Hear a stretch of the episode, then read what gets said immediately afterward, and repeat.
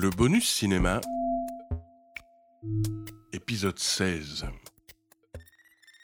Cette semaine, je vais vous parler du festival du cinéma de Brive-la-Gaillarde, sous-titré Les rencontres du moyen métrage, qui généralement se tient au mois d'avril, qui avait été reporté une première fois fin mai et qui a annoncé un nouveau report et qui se tiendra donc du 28 juin au 3 juillet.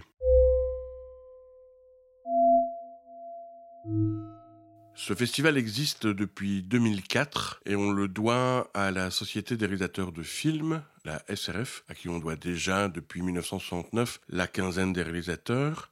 Et ce festival est né de les premiers délégués étaient Catel Kievere et Sébastien Bailly, qui était le délégué général, et Anne Bourgeois, la directrice générale. La vocation de la Société des réalisateurs de films a toujours été de créer de nouveaux outils pour permettre au cinéma indépendant d'exister et d'être vu dans un contexte économique européen et mondial en continuelle transformation.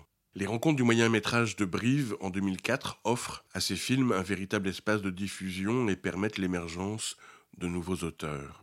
En effet, depuis le début des années 90, 1990, on a assisté en France à une résurgence de ce format avec la distribution en salle de films comme La vie des morts d'Arnaud Desplechin, Versailles Rive Gauche de Bruno Podalides, Du Soleil pour les gueux et Ce vieux rêve qui bouge d'Alain Guiraudy, mais aussi La brèche de Roland des frères Larieux et Demi-tarif d'Isil Lebesco.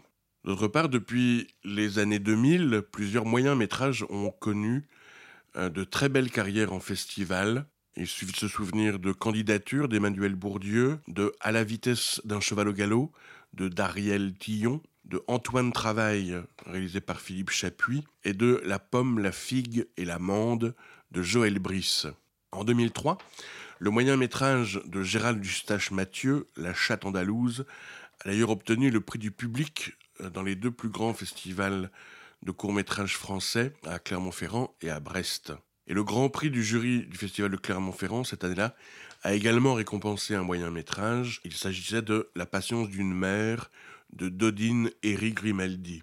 En 2004 encore, la chaîne Arte a ouvert une case hebdomadaire exclusivement consacrée au moyen métrage.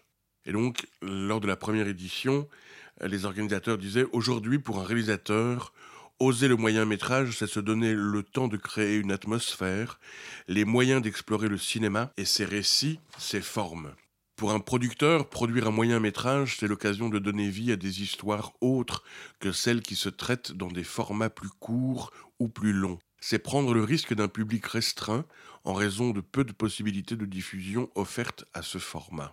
Écrire, réaliser, produire et diffuser un moyen métrage, c'est faire le pari de la création en dehors des schémas habituels.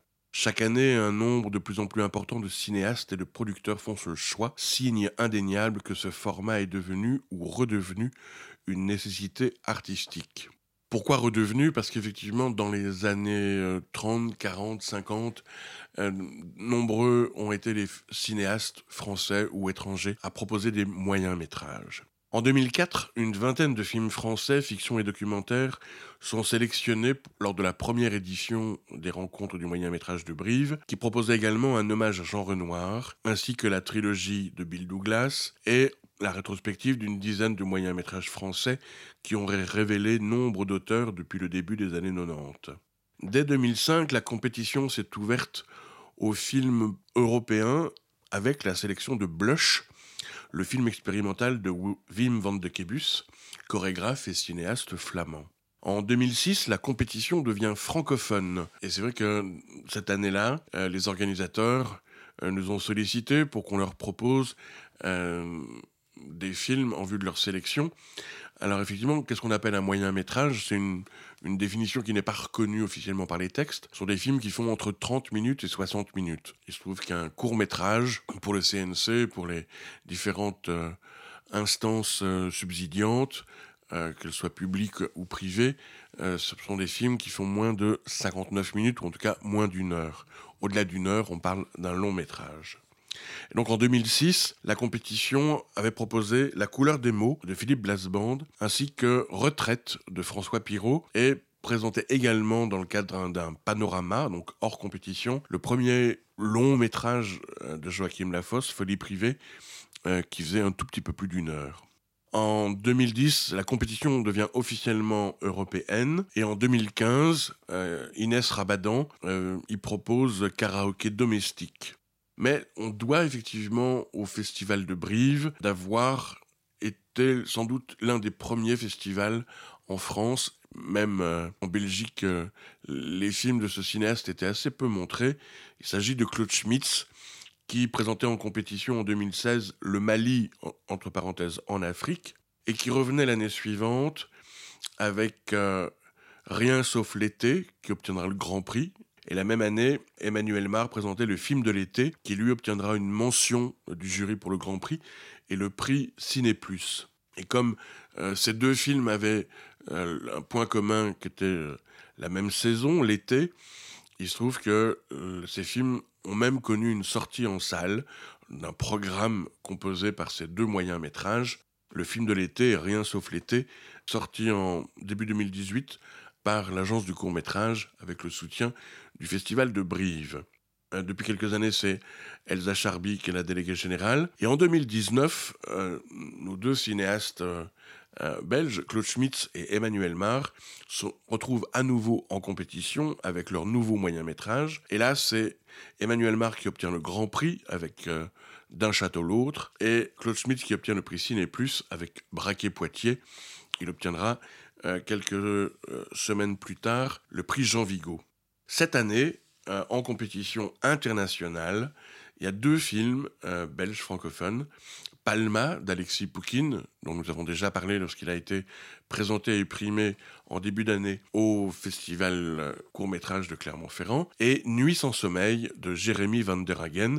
Il se trouve que Palma d'Alexis Poukine et Nuit sans sommeil de Jérémy Van der Hagen, vous aurez la possibilité de les voir sur grand écran au centre Wallonie-Bruxelles lors de la première semaine de juin et euh, de la 29e édition du festival Le Courant Dillon, puisqu'ils ont tous les deux étaient retenus pour la compétition de cette année. Mais donc là, c'est l'occasion de vous parler un peu plus de Jérémy Van der Hagen, qui est né à Bruxelles en 1979-1979. Il a grandi à Paris et il a étudié à Bruxelles, où il vit actuellement. Après des études de philosophie à l'université, il s'est inscrit à l'INSAS, l'Institut des arts du spectacle, des techniques de radiodiffusion et de communication, et en sort avec un diplôme de réalisateur en 2004. En 2006, il fonde After Horse, une petite société qui coproduit ses trois premiers films avec la société de production bruxelloise Néon Rouge, dirigée par le fameux Aurélien Bodino. Son premier moyen métrage, en 2011, Le Garçon Lumière, a été présenté en première euh, projection mondiale au festival Molodiste à Kiev en Ukraine et a été acheté et diffusé par Arte France. Le Garçon Lumière, euh, c'est un, c'est l'histoire dans ses rêves, Lucie tombe dans le vide immense de l'espace. Éveillée, des lumières traversent son champ visuel et altèrent sa conscience. Ses parents s'inquiètent. Les médecins tentent de trouver une explication et un remède. Le garçon lumière est un récit d'apprentissage qui avait été euh, sélectionné au courant d'Ilon et qui avait reçu une mention spéciale du jury au festival Silhouette lorsque le euh, président du jury était François Barra, le directeur du grec. Son deuxième court métrage, en 2016, s'appelle Les OPI et il est coproduit en France par le Frénois, euh, Studio national des arts contemporains. Il met en scène des acteurs de renom, Lou Castel, Maya Morgenstern et Tudor Aaron Istodor. Une météorite se désintègre dans le ciel. La lumière bleue est observée depuis l'ancien bassin minier au sud de la Belgique.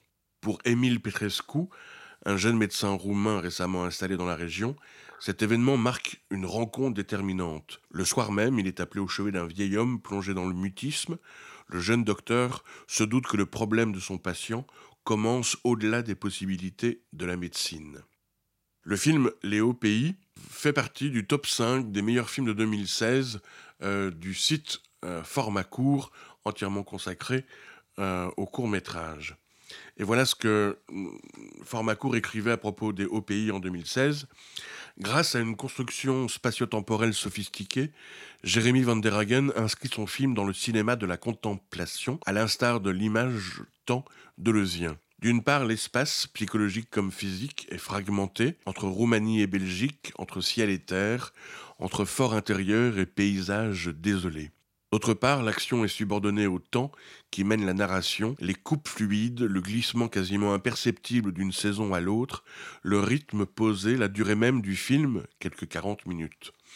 Sur cette toile temporelle se dessine la métamorphose d'Émile sous la forme du serment d'Hippocrate, scandé en arrière-plan au début tel un rappel dogmatique du surmoi en doute, il évolue à la fin vers l'expression de la maturation d'Émile, qui en retient les principes originels d'altruisme et de respect de ses passions. En suivant le cours d'apprentissage d'Émile, le spectateur est confronté à ses propres inquiétudes face au néant, mais retrouve là, lui aussi, un espoir dans l'acceptation des énigmes de l'univers. Les hauts pays proposent un moment de cinéma personnel et éloquent où le non-dit et le ressenti se rejoignent pour donner lieu à une méditation sur la condition humaine. L'article euh, écrit par Adi Chesson donc sur le site Formacourt.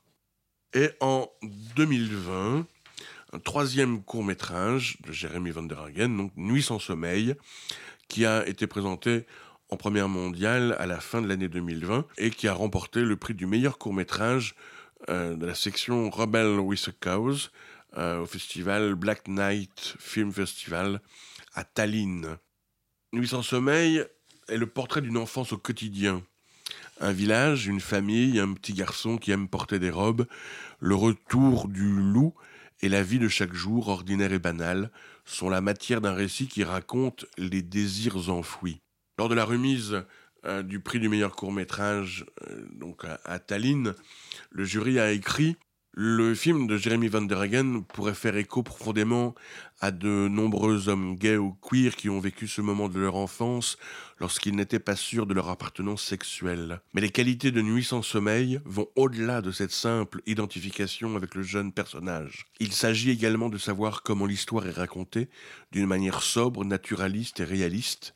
Il y a une qualité étrange dans le style de narration du film qui le place à un carrefour entre un conte de fées cruel et une tendre histoire de passage à l'âge adulte. Jérémy Van der Hagen écrit ses propres scénarios.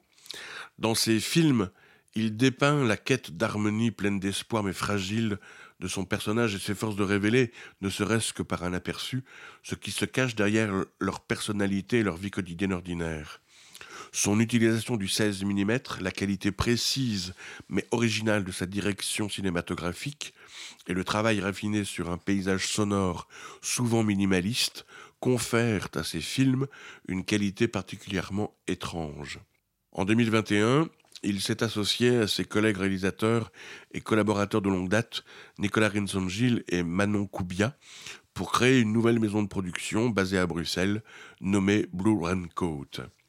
J'espère que vous aurez l'occasion de découvrir Nuit sans sommeil lors de la compétition euh, du courant Dillon et également, vous pourrez le voir sur grand écran à Brive euh, entre le 28 juin et le 3 juillet lors euh, du Festival du cinéma de Brive-la-Gaillarde, les rencontres du moyen métrage 2021.